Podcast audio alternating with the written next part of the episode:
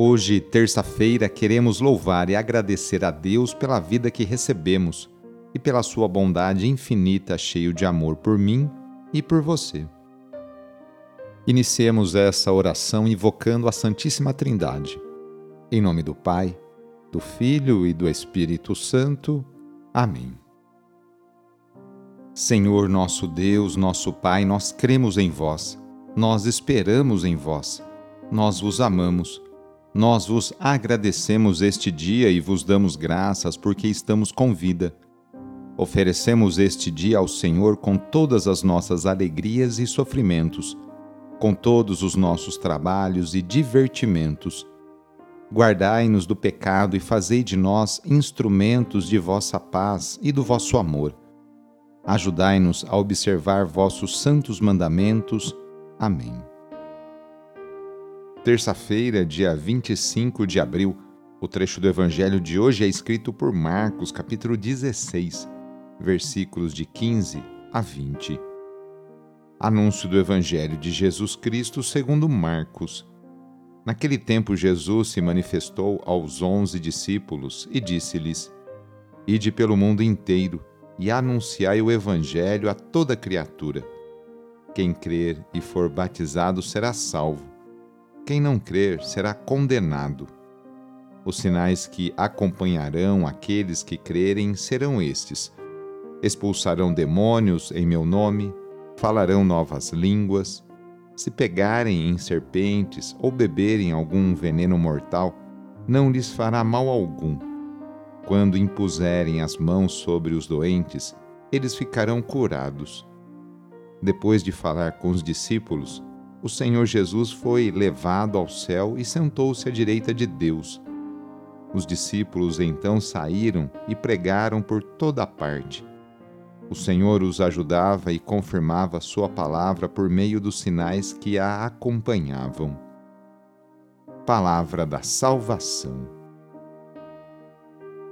Hoje a Igreja faz festa, celebra São Marcos, evangelista Marcos não pertenceu ao grupo dos doze apóstolos, mas participou dos discípulos, do grupo chamado Discípulos de Jesus. Pertencia a uma família de Jerusalém, que pôs a sua casa à disposição dos primeiros cristãos. Marcos acompanhou Pedro a Roma e prestou-lhes serviço durante a, prisão do chefe dos apóstolos. Marcos foi martirizado no ano de 68 e suas relíquias, seus restos mortais, estão depositados na catedral que leva o seu nome na cidade de Veneza. Nesta oração, vamos pedir a Deus que abençoe todas as pessoas que estão se qualificando para melhorar de cargo e responsabilidade em seu trabalho, ou aquelas que desejam retornar ao mercado de trabalho Vamos pedir a Deus que abençoe todos os estudantes.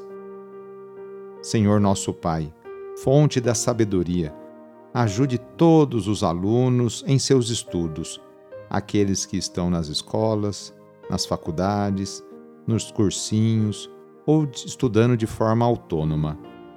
Derramai vossa graça em seus corações. Abra o seu entendimento para que possam aprender e assimilar todos os ensinamentos transmitidos pelos professores.